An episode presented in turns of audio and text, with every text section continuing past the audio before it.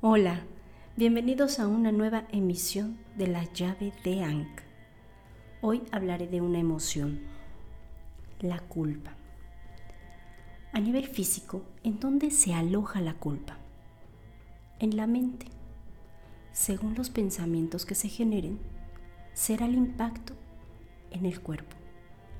Van desde la depresión, la ansiedad, el trastorno obsesivo compulsivo, el rechazo, el abandonarse a sí mismos o hasta la conducta alimenticia. Estas reacciones mentales nos llevan a lastimar el físico en diferentes áreas, tanto para enfermar como para dejarse a sí mismo en último lugar, abandonando el arreglo personal. Así, cuando una persona tiene culpa, puede ser por diferentes motivos, como por ejemplo, para no hacer sentir menos a X persona, evita ser esa persona encantadora que solía ser, porque en su círculo social o familiar no les agrada que llame la atención. Así que trata de pasar desapercibido. O evita compartir sus éxitos, porque al final la gente se alejará ya que se alegran de sus éxitos, sí, mas no perdonan que sean mejores que los que ellos suelen tener. Eso también genera culpa. Así permitiendo que afecte al grado de permitir que su ser se vaya apagando inconscientemente, porque no quiere lastimar o hacer sentir mal a ninguno de sus seres queridos.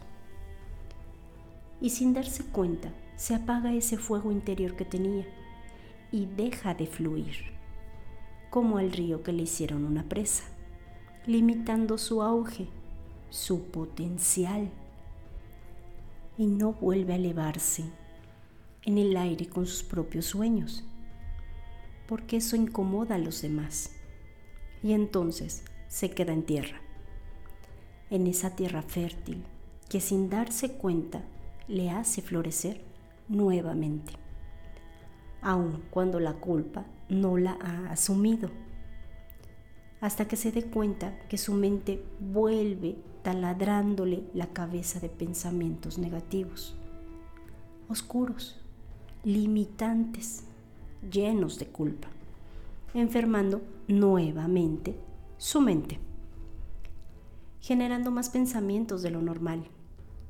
¿Qué hace la culpa? Le vuelve depresivo, llevándole a pensar en el suicidio, o le llena de frustración, llevándole al enojo, reaccionando con violencia constantemente. Y angustia le hace sentir impotente por no poder decir todo lo que siente, para no hacer sentir mal a nadie, para no quedarse solo y al final se encuentra más solo, sintiendo más remordimiento por no poder cubrir lo que esperaban, por no encajar y se sigue apagando, sin saber cómo lograr dejar de sentir culpa, con tantos planes e ideas que las fue dejando para no sobresalir en su propio entorno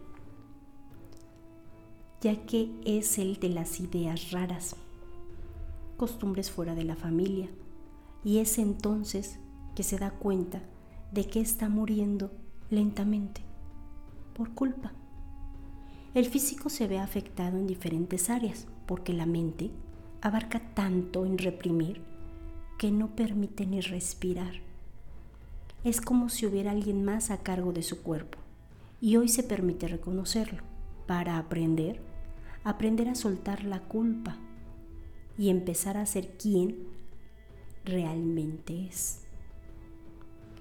El ser maravilloso que genera ideas fantásticas, o tal vez no, mas sin embargo se permite decirlas en voz alta y ser escuchado, aun cuando solo sea por el mismo.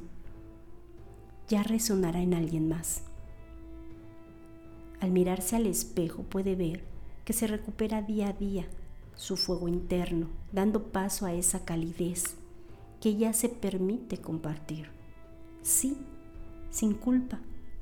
Esa calidez que quien elija recibir será maravilloso porque ya no siente culpa por compartirlo y puede sentirse pleno, completo, que fluye como el río que llega al mar abierto, convirtiéndose en uno solo, recuperando esa magia que lleva dentro, dejando atrás la culpa, consciente de que existe, mas no dándole poder.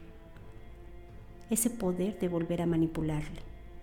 Ahora puede elegir compartir en resonancia al unísono de aquellos que así elijan estar cerca, sin rencor, con compasión y amor para sí mismo y para su entorno, porque ha recuperado a su yo interno que se había escondido en la culpa a tal punto de casi volverle invisible, para no incomodar a los demás. Esa inseguridad que acompaña a la culpa era grande, mas ahora se desvaneció, perdió toda fuerza y esa fuerza la ha recuperado y sigue sanando, asumiendo su propio poder, reaprendiendo cada día de sí mismo, dando lo mejor en unicidad, solo por hoy.